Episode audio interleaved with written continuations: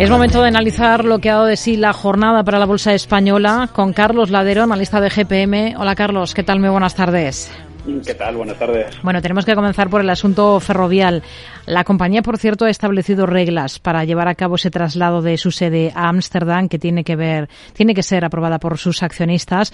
Va a compensar a aquellos contrarios a la mudanza con 26 euros por acción, que es la cotización media de los últimos tres meses. No sé cómo lo ve y qué impacto espera que tengan en estas últimas decisiones de la compañía en términos bursátiles sobre Ferrovial. Pues vamos a ver, yo creo que, al fin y al cabo vivimos en un libre mercado, por eso estamos en una unión que se llama europea, donde las compañías pues realmente. Es decir, pueden hacer lo que crean que es lo mejor para sus accionistas. No, no se deben ni a ningún gobierno, ni a ninguna bandera, ni a ninguna patria.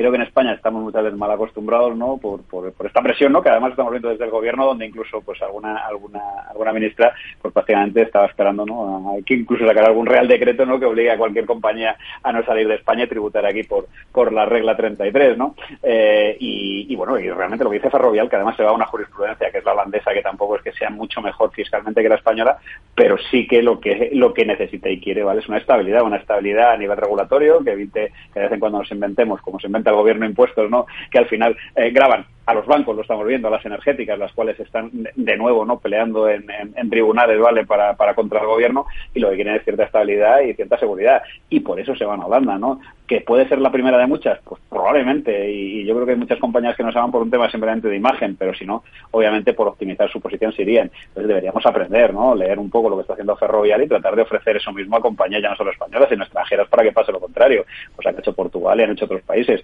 Entonces, bueno, pues yo, creo que, como digo, es, una compañía más puntera, ¿no? Que sí que efectivamente, como bien dice, tiene muchos contratos eh, que tienen que ver con, con, con, el Estado, ¿no? Al final con la parte pública, pero bueno, ahora mismo hoy por hoy es el 10% de su negocio, el 90 viene de fuera, ¿no? Por lo cual, pues bueno, pues, pues, pues eh, yo creo que lo que deberíamos es un poco mirarnos el ombligo, ¿no? Dejar de, culpar a nadie y crucificar a nadie y buscar soluciones, ¿no? Para que el resto de compañías, incluso la propia ferrovial, vuelva a España, ¿no? Y se sienta cómoda, ¿no? Y tributen aquí y todos seamos, eh, pues lo que deberíamos ser, ¿no? Un país eh, friendly con, con, compañías y con, y con empresas de nosotros españolas y no extranjeras. ¿Es un aviso navegantes?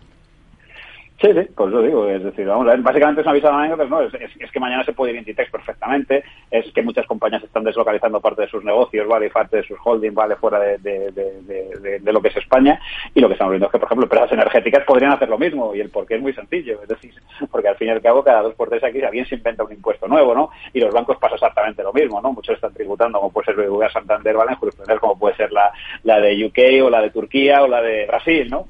¿Por qué? Porque al final, pues, pues obviamente tienen más seguridad que, en España. Entonces, bueno, ya digo, eh, ahora es complicado porque hay mucha mucha compañía que depende de, contratos estatales y al final por un tema de imagen, pues bueno, está bien siempre tributar en España, pero no lo veamos como una amenaza, veamos como una oportunidad de cambiar las cosas y no a peor, sino a mejor.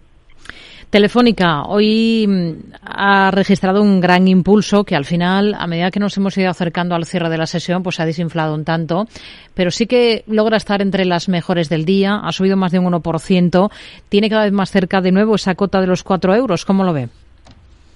Pues ya desde la última Telefónica empieza, eh, los últimos con resultados y demás, eh, sobre todo con el nuevo plan de, de Payete, ya empieza a ser un plan real de una compañía, ¿no? donde no se buscan desinversiones, sino se buscan inversiones y se busca mirar al futuro ¿no? y, tratar de llegar a acuerdos, pues como ya lo vimos, ¿no? con compañías eh, pues tipo Alphabet o, tipo Apple, para seguir creciendo ¿no? y, crecer en una dirección que, sea la de generar valor para la accionista y no generar valor siempre haciendo desinversiones y buscando cómo bajar la deuda. ¿no? Por lo cual yo creo que, que bueno, todavía le falta un pelín a Telefónica, ¿no? pero, pero creo que, que es uno de valores que sí que empiezan, eh, cuanto menos empezamos a tener dentro del scope, ¿no? Aunque de, momento no estamos invertidos en el sector teleco en Europa, pero, pero yo creo que empieza a tener cierto sentido, con lo cual, bueno, vamos a ver, ¿no? Si va consolidando niveles y, como digo, un valor que, casi todo el mundo tiene en cartera y, lo tiene demasiado arriba todavía.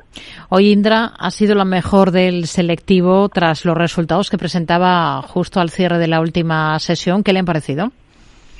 Bueno, pues los resultados eh, muy buenos, ¿no? Eh, pero Indra vuelve a tener un problema y es lo que nos da a nosotros miedo, que es la, gestión de la propia compañía, ¿no? Ahí seguimos teniendo bastantes problemas internos y hasta que eso no se resuelva y el Estado sepa cuál es su papel y el Consejo sepa cuál es su papel, ¿no? Y, se depuren responsabilidades anteriores, pues, pues sigue dando un poco de vértigo, ¿no?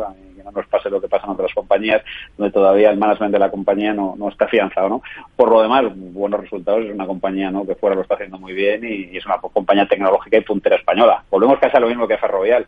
Eh, pues deberíamos estar pensando, ¿no? Quizá en, estos pollones que ha habido dentro del Consejo, ¿no? Y de intervencionismo por parte del Estado, pues buscar un poco más, ¿no? El potenciar estas compañías, ¿no? E invertir en ellas y, tratar de, de, hacer las empresas punteras, como lo es Indra en este caso a nivel mundial. ¿Hasta qué punto le ha decepcionado Colonial y quizás también Merlin Properties? Vamos a ver, todas estas compañías que hemos hablado, y a nosotros nos gustan mucho, como sabéis, otras inmobiliarias, ¿no? Estas, ¿no? Y estamos incluso invertidos en algunas, ¿vale? Lo que decepcionan no son los resultados, eh, que bueno, parte pueden serlo por las entregas ¿no? y el sobrecoste que hay ahora mismo en, producción, sino eh, el, futuro lo que se ve a nivel tipos. ¿no? Es decir, eh, tenemos claro que todo que sean tipos que, que, empiecen a dar bancos ¿no? con rentabilidades por encima del 3, 4, 5%, eh, penalizan mucho ¿no? la compra de vivienda.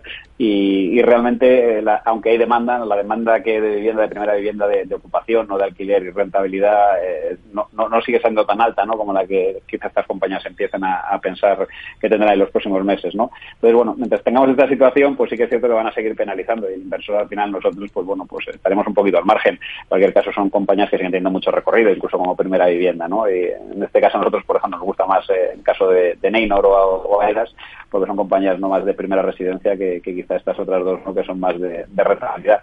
Pero bueno, veremos a ver qué pasa. Sigue hoy a la baja, ha seguido a la baja con recortes, acciones renovables. ¿Qué, visión tiene ahora para la compañía?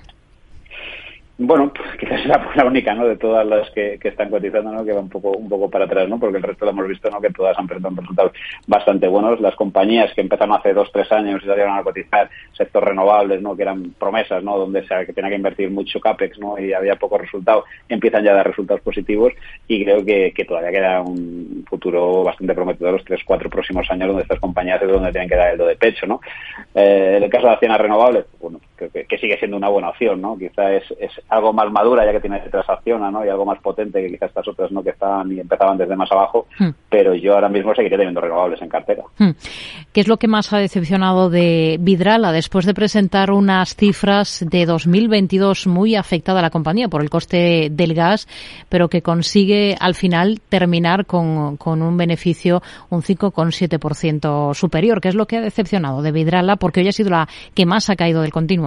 Yo creo que, que, la deuda, ¿no? Que, que parece que, se ha incrementado bastante. No, no me mira los resultados al 100%, ¿no? Además una compañía no tenemos en cartera y que no seguimos.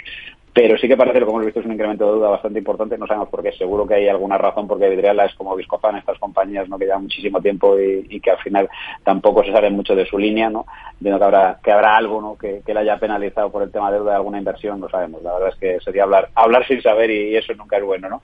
Pero en cualquier caso creemos que, que, los números son buenos, ¿no? La compañía es buena, es una de las compañías más sólidas que tenemos ahora mismo desde hace muchos años en, el mercado y, y, bueno, pues yo creo que, que, que, echando un vistazo más de cerca, pues probablemente sea una oportunidad de compra más que ahora mismo una oportunidad de venta. También tenemos que tener en cuenta que es uno de los valores menos líquidos, ¿no? De, de, del índice, con lo cual, pues bueno, cuando hay estas noticias, pues probablemente alguna salida haya provocado demasiada volatilidad, ¿no? Pero, mm. pero vamos, para, para mí no es algo, algo importante ahora mismo, ¿no? Algo, algo que sea gravoso para la compañía. Sigue con muy buen tono Soltec en el continuo. Ya subía con fuerza en la última sesión tras sus cifras. Hoy también ah, se ha notado casi otro 7%. ¿Le gusta el valor? Sí, como he dicho antes, a mí todo el sector renovables me gusta mucho. Eh, Soltec es un ejemplo, ¿no? Compañía que venía de números rojos, empieza ya a estar en números verdes y, y, bueno, pues los tres, cuatro siguientes años van a ser, eh, teóricamente, si siguen igual, de crecimiento de dos dígitos, ¿no? Además son compañías que están mirando sobre todo a la parte de, Europa del Este, ¿no? Países como Rumanía eh, empiezan a tener mucho movimiento, ¿no? Y además, bueno, son empresas punteras, ¿no? En, en, en, todo lo que es la parte de Sudamérica, en este caso, pues Brasil, Colombia, México, incluso Estados Unidos. Entonces, bueno, son compañías a tener en cartera, son compañías que van a tener volatilidad, eh, son compañías que, que, pueden estar otra vez también lastradas, ¿no? Por temas regulatorios, ya lo vimos hace tiempo y esperemos que no se saque ahora mismo el gobierno nada de la chistera, pero que, que, yo creo que tienen un viento de cola para los próximos tres años eh, espectacular. Nos quedamos con ello. Carlos Ladero, analista de GPM. Gracias. Muy buenas tardes. Gracias a vosotros.